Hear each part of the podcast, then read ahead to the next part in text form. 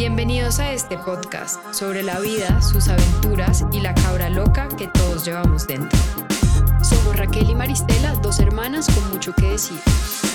Bienvenidos a un nuevo episodio de Dos Cabras Locas. ¿Alguna vez se han imaginado cómo será la humanidad en un futuro?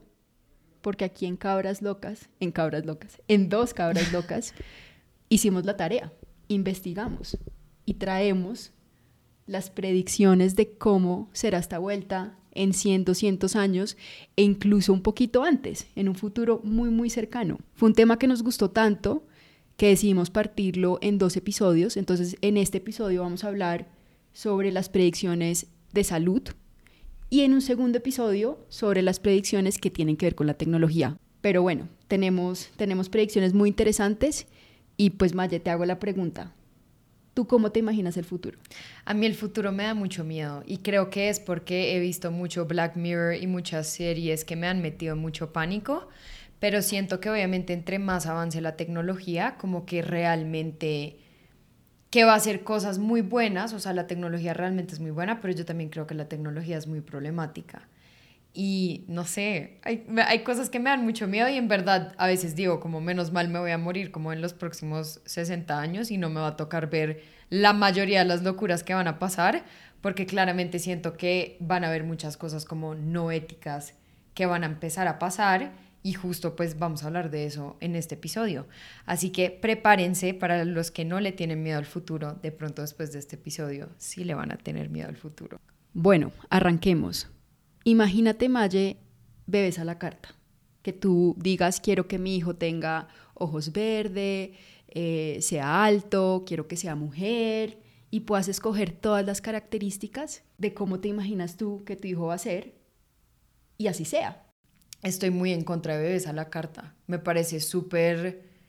Como que siento que, obviamente, si esto llegara a pasar en el futuro, seguramente va a haber un número de gente muy reducido que va a poder pagar esta experiencia de modificar genéticamente a tu bebé. Entonces creo que nos vamos a volver una sociedad donde la gente que es muy linda es porque sus papás pagaron para modificarlos genéticamente y de pronto los que no son tan lindos entre comillas, porque igual la belleza es muy relativa, es porque sus papás no pudieron pagar ese servicio. Entonces como que siento que nos divide aún más como sociedad y le pone más presión a un estereotipo de belleza de si todos pensamos que el estereotipo de belleza clásico es, no sé, ojos verdes, narices respingadas y empezamos a modificar a todo el mundo así, pues van a salir humanos básicamente uno igualito al otro y lo que a mí me parece chévere de la raza humana es que todos somos distintos, que hay diferentes colores de pieles, o sea, el ser humano es muy diverso. porque nos vamos a cagar eso literalmente al intentar que nuestro hijo salga bajo la percepción de belleza de uno en vez de que salga como simplemente tiene que salir. O sea, yo de verdad espero, Dios, elimíname antes de que este tipo de vainas empiecen a pasar, porque yo no quiero estar viva para ver bebés modificados genéticamente. No, o sea, no quiero.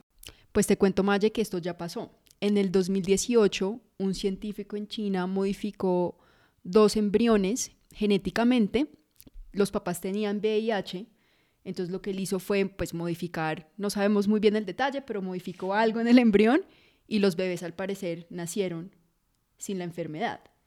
Esto obviamente, yo no sé si ustedes vieron las noticias, pero esto fue un escándalo mundial porque se vuelve un tema ético de que no está, pues ningún científico médico está autorizado de modificar eh, embriones genéticamente. Y en el 2019, de hecho, lo condenaron a tres años de cárcel y a una multa de casi 400 mil dólares. En este momento está todavía en la cárcel el científico y, y, pues abrió ese debate de si es ético, si no es ético, qué piensan las personas, si, si, se sentirían cómodas eh, con este tipo de prácticas. Y lo que yo creo que va a pasar en un futuro no es que literal vamos a tener bebés a la carta, sino que sí creo que la modificación genética para prevenir enfermedades que llevan los papás y que podrían darle una mala calidad de vida al bebé. Eso sí creo que va a pasar en un futuro. No sé si ya esté pasando, pero, pero sí creo que, que pasará en un futuro y creo que eso como que entraría en lo que, digamos, en la línea media de, si es ético o no ético. Pero digamos, en este caso, extrañamente, yo sí estaría a favor de esto. O sea, digamos, no entiendo qué hizo este científico mal, como literal salvó a estos dos niños de nacer sin VIH. Como que estoy en contra cuando es como un tema físico, porque qué bobada pagar para que tu hijo salga con ojos verdes y una nariz respingada, o sea, es como que, ¿qué nos pasa como sociedad que valoramos tanto la belleza que vamos a pagar para que nuestro hijo salga en teoría lindo, pero algo como una enfermedad que tú posiblemente le vas a pasar a tu hijo, eso sí me parece bien.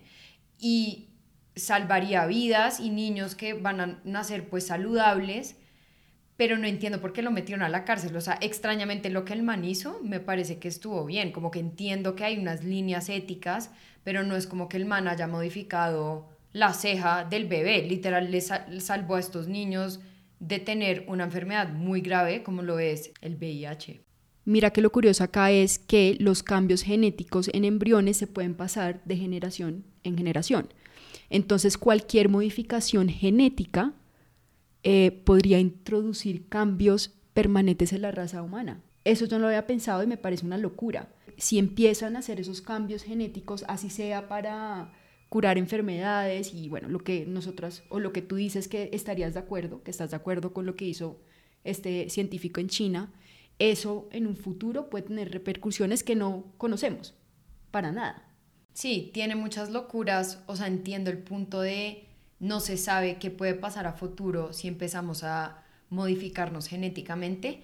Creo que si hablamos del tema físico, quedaríamos una raza demasiado plana, porque si nos modificamos todos bajo algún estándar específico, pues simplemente literal vamos a hacer una fotocopia el uno del otro. Entonces, eso sí me parece horrible.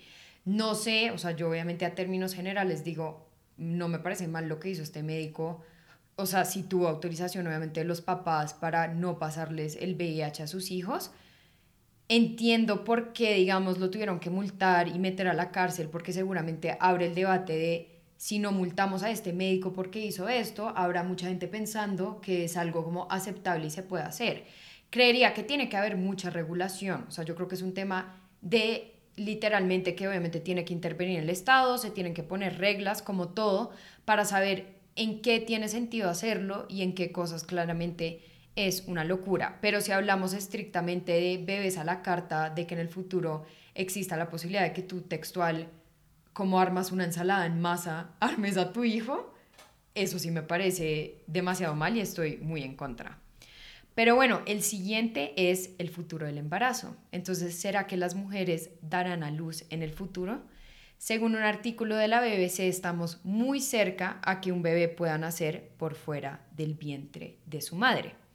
Entonces, obviamente, la tecnología ha avanzado a pasos gigantescos en el cuidado de los bebés prematuros y también en el tema de la inseminización artificial, que obviamente esto ocurre ya afuera del vientre. Maye, esto me suena al libro Un Mundo Feliz. ¿Te acuerdas el que leímos en el colegio en donde a las personas ya les entregaban un bebé genéticamente modificado y habían como diferentes clases de bebés, en donde estaban los bebés que iban a ser como del, pues, normales, de la clase media, los bebés que iban a ser los líderes, entonces eran pues bebés que genéticamente iban a ser pues más inteligentes, más fuertes. Y me acuerdo que cuando leí este libro tenía por ahí unos 15 años y salí muy impactada y como muy asustada.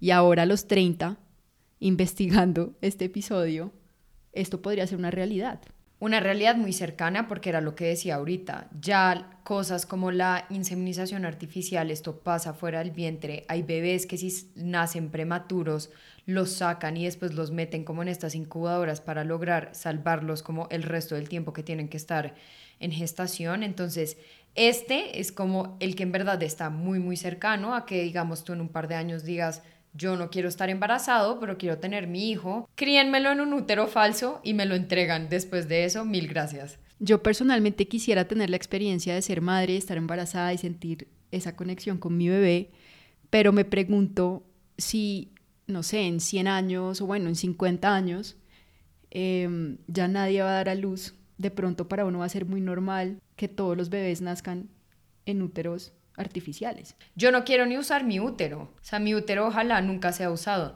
Siento que si yo termino teniendo hijos, esto se me va a devolver de una manera muy salvaje, porque yo en todos los episodios soy como, no quiero hijos, no quiero hijos, no quiero hijos. Donde llega a tener un hijo, eh, me va a tocar borrar el podcast para que ese pobre niño no quede traumatizado y va a pensar que nunca lo quise. Pero bueno, esperemos que a eso no llegue.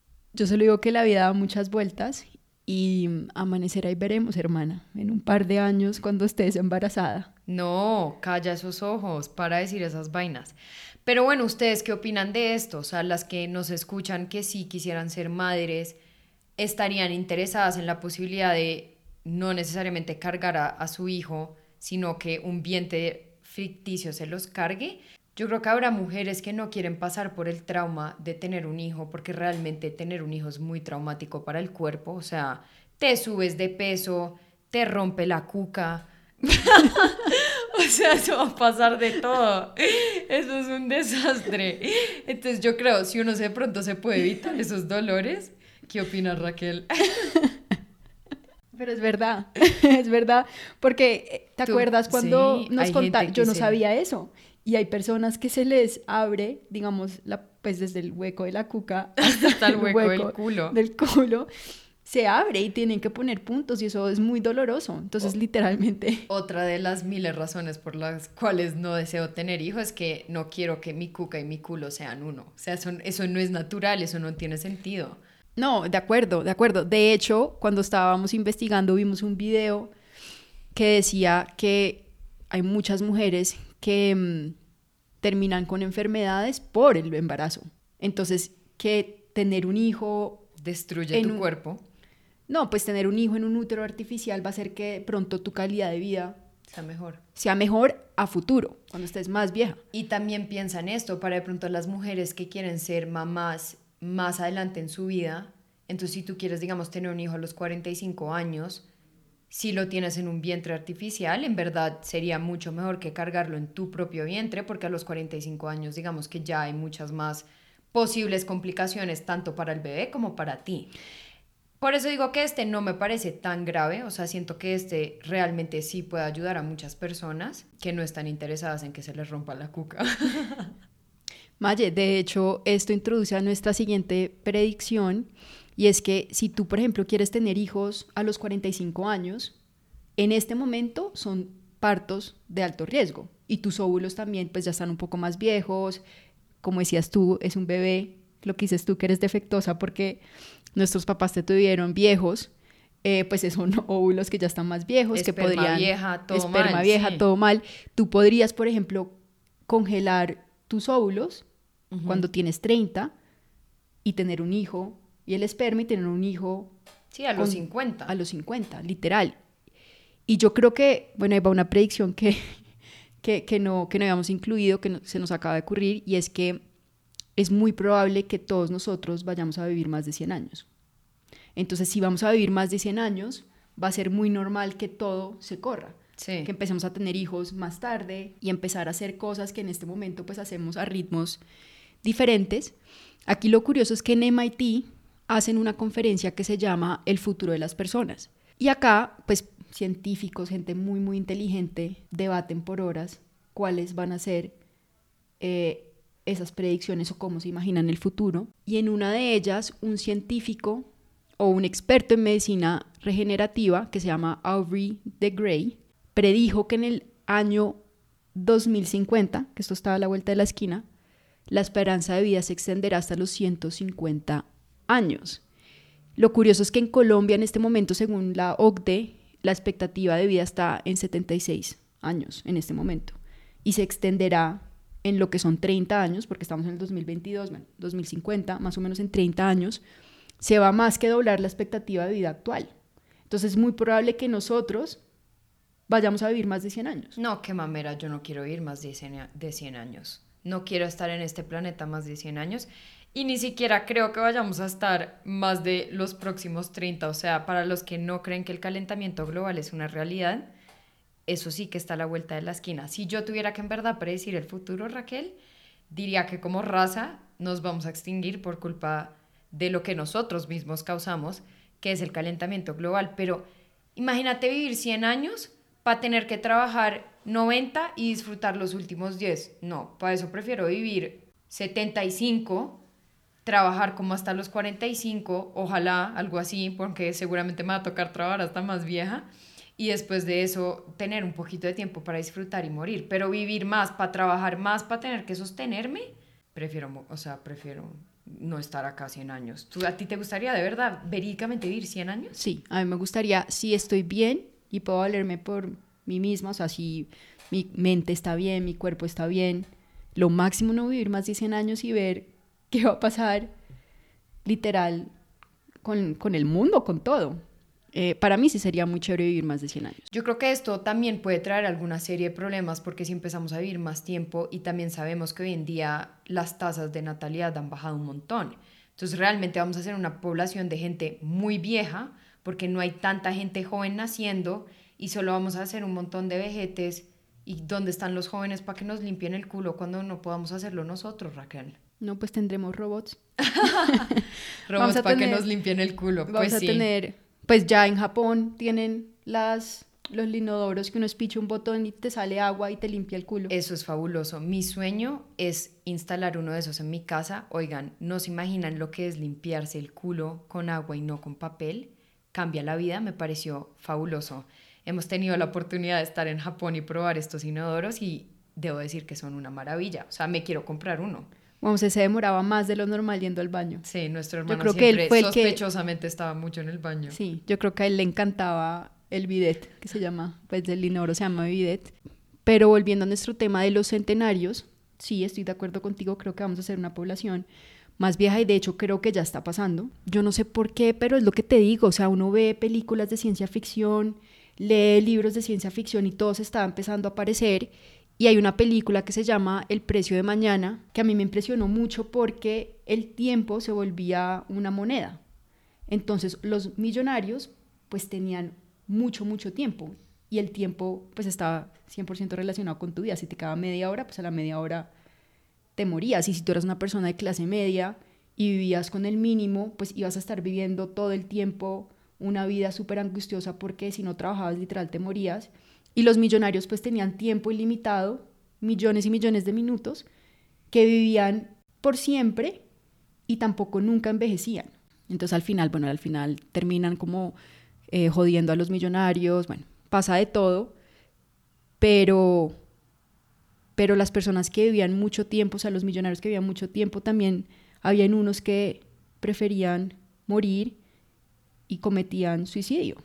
Es que eso de vivir mucho tiempo, yo tampoco, o sea, yo por eso digo, a mí personalmente que tú me digas, vas a vivir 150 años, no me gustaría. O sea, yo siento que uno tiene que vivir un tiempo normal y morirse cuando se debe morir. Y esto de que ahora alargamos la vida de todo el mundo un montón y uno ya hay ancianos, por decirlo así, con calidad de vida muy, muy mala, pero siguen vivos para tener una calidad de vida mala y estar haciéndome la vida más difícil a mí y a mis seres queridos alrededor mío, pues no le veo el propósito en estar, en estar vivo. Como que yo creo que como seres humanos tenemos una obsesión con cómo alargar nuestras vidas y creo que queremos usar la tecnología para eso y eso va a llegar a ser muy problemático porque yo creo que al final del día tenemos que aceptar que literal estamos acá un tiempo y ya disfrute sus 80 o 60 años, si tienes suerte vas a vivir, listo, 80 años que es el promedio, si pasa una tragedia y te mueres antes, pues es lo que te tocó, pero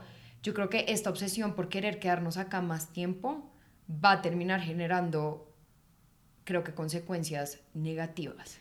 Lo que pasa es que yo no creo que es una obsesión, creo que la tecnología ha avanzado tanto en los últimos años que vamos a poder vivir mejor porque tenemos pues mejor sistemas de salud, o sea, hay enfermedades que ya pueden curar. Por ejemplo, otro tema, van a haber enfermedades que en este momento matan a muchas personas que en un futuro no van a existir porque las van a poder curar. No sé si leíste, pero hoy salió la noticia de que creo que es la tercera persona que logran curar completamente el VIH. Pero ahí estoy en desacuerdo con algo que tú estás diciendo y es que yo sí creo que sí hay una obsesión por mantenernos vivos. Hay gente que cuando se muere se manda a congelar. Eso es, eso es algo real que pasa, que está esperando que en el futuro desarrollen la tecnología para que los descongelen y puedan volver a vivir. Obviamente no nadie tiene acceso a eso, debe ser un servicio carísimo, pero de que existe, existe. O sea, la posibilidad de que tú, digamos, cuando te mueras, como que congelen tu cuerpo para que lo preserven perfectamente y después en, no sé, mil años, cuando encuentren la tecnología adecuada, te descongelen y llegues a un mundo nuevo, eso también es, acabamos de agregar otra predicción de cosas que pueden pasar. Entonces yo sí creo que nosotros simplemente como que no queremos morirnos y no, hay que aceptar que el humano está aquí por un tiempo y, y ya, y aproveche su vida y viva ya porque mañana no se sabe qué va a pasar, mis amigos. Bueno, sí, es, es verdad. Pero bueno, esperemos que, que les haya gustado mucho este episodio de Dos Cabras Locas. Tenemos un segundo episodio sobre predicciones de tecnología. Creo que este es uno que nos va a dar aún más miedo. Si les gustó este, por favor, escuchen el siguiente porque se va a estar excelentemente bueno. Nos vemos la próxima semana. Bye.